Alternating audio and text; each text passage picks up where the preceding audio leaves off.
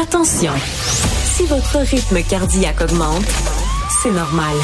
Mathieu Bocoté pense et parle plus vite que son ombre. Alors, c'était le 7 octobre, on le sait, l'attaque du Hamas contre Israël, qui a suscité bon, l'émoi de la communauté internationale, euh, qui amène par ailleurs, on le voit à travers le monde, des gens se positionnent différemment sur ce conflit, et ça crée des tensions dans les pays occidentaux, souvent entre les communautés juives et les communautés arabo-musulmanes, des tensions que l'on voit un peu partout. Et on en a parlé tout récemment à Montréal, à Concordia, de telles tensions. Les étudiants de la communauté juive se sentent aujourd'hui inquiétés. Cette situation existe depuis bien plus longtemps en France et pour en parler, nous recevons Rachel Binas, qui est journaliste chez Mariam. Rachel Binas, bonjour. Bonjour. Alors, je le disais, les tensions euh, c'est le terme un peu générique qu'on utilise, euh, engendré par la situation au Proche-Orient entre les Français juifs et les communautés issues du monde arabo-musulman en France, ce ne sont pas des tensions qui remontent au 7 octobre exclusivement.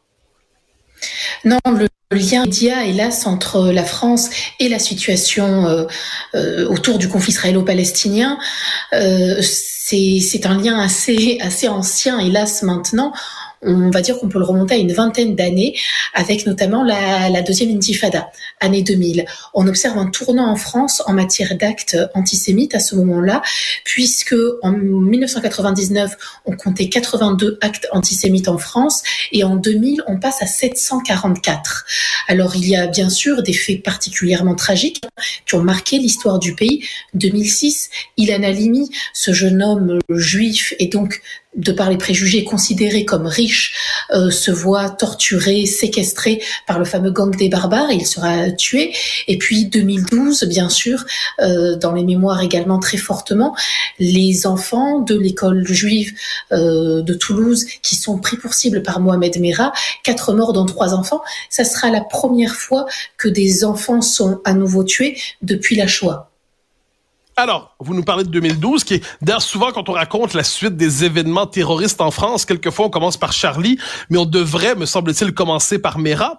Cela dit, est-ce que la situation s'est aggravée depuis le 7 octobre? Parce que j'ai en tête des exemples où on dit il y avait beaucoup de juifs, par exemple, à Sarcelles, et ça fait des années qu'il n'y en a plus parce qu'ils ont presque, ils ont migré en fait de, de quartiers où ils n'étaient plus les bienvenus. Euh, est-ce que c'est vrai par ailleurs que les juifs français ont quitté les quartiers où ils étaient, où le rapport démographique changeait. Et ensuite, depuis le 7 octobre, qu'est-ce qui a changé? Alors, euh, en effet, de manière générale, on voit ce mouvement. Alors, certains considèrent que c'est une petite alia, alia étant le nom que l'on donne au euh, mouvement qui fait que des juifs vont rejoindre la, terre d'Israël. Alors, il y a en effet ces Français juifs qui décident de s'installer en Israël, souvent pour des raisons religieuses et de sécurité. Les deux s'entremêlent.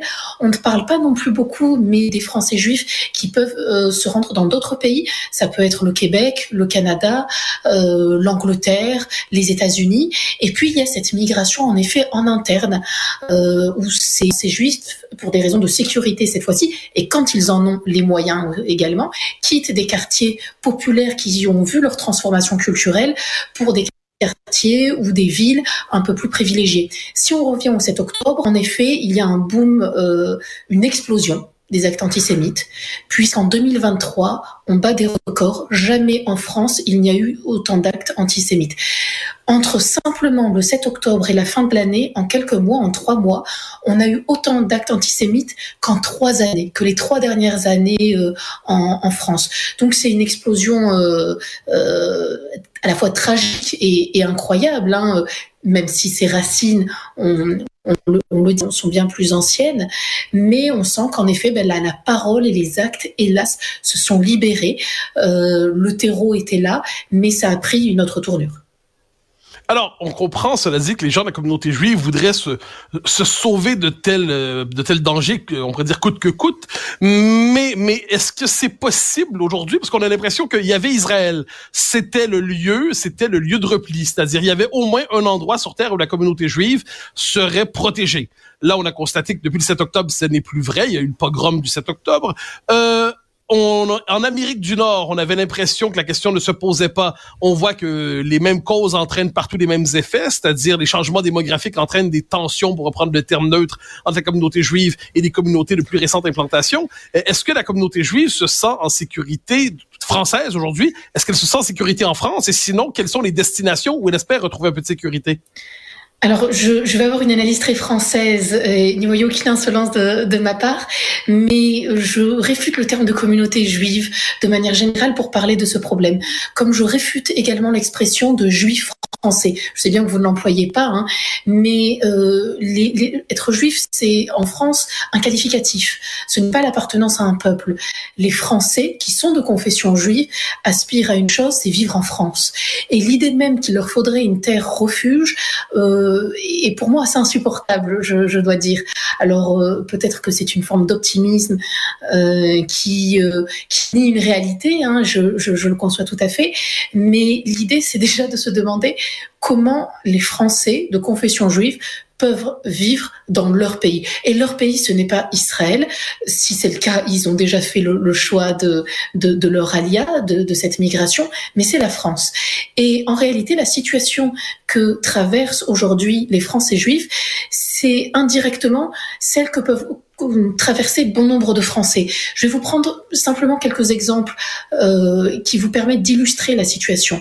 De manière générale, depuis les fins d'années 90 et en fait début 2000, c'est devenu un phénomène à ce moment-là, les Français qu'ils soient réellement juifs, que que leur que leur confession soit réelle ou supposée, ne peuvent plus, quand ils sont enfants, être scolarisés dans un certain nombre d'écoles en France. Ce n'est plus possible pour des raisons de sécurité.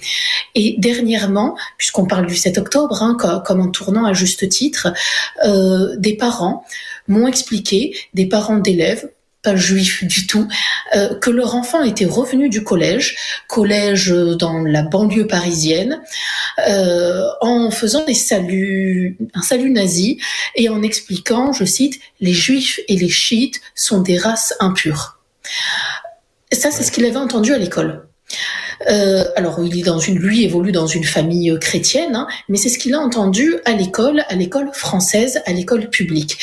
Euh, c'est pour ça que j'insiste sur euh, sur le vocabulaire, hein, parce que oui, parce que c'est une manière d'appréhender le monde et, euh, et notre vision et la société française se veut universelle avant tout.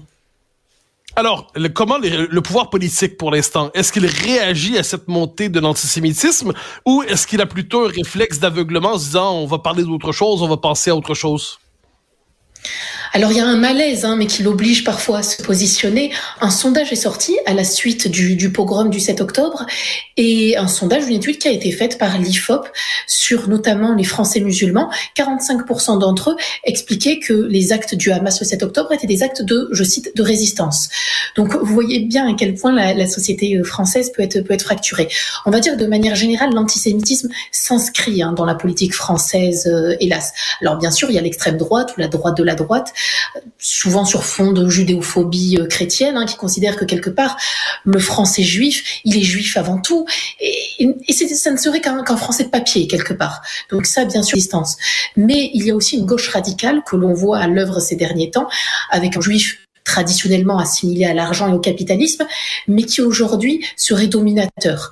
Et c'est la posture du juif à travers la question israélienne, ce peuple colonisateur.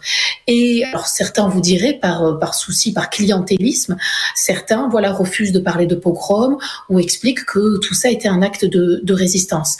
Euh, les, Français, hélas, quand ils sont de confession juive, sont perçus comme les acteurs d'un conflit intercommunautaire. Ce n'est pas du tout un conflit intercommunautaire. Ce n'est pas du tout de, de ça qu'il s'agit. Les, les, les, proportions sont, sont, là. Et le malaise est tel que euh, c'est assez, assez, assez fort, hein, assez flagrant pour le souligner. Emmanuel Macron lui-même a attendu quatre mois avant de songer à faire un, un, un, hommage, alors même que parmi les otages retenus dans la bande de Gaza se trouvent se trouvaient des Français. Alors, franco-israélien, franco-mexicain, mais toujours est-il que euh, il faut attendre ben, février prochain pour qu'un hommage national soit rendu aux victimes du 7 octobre.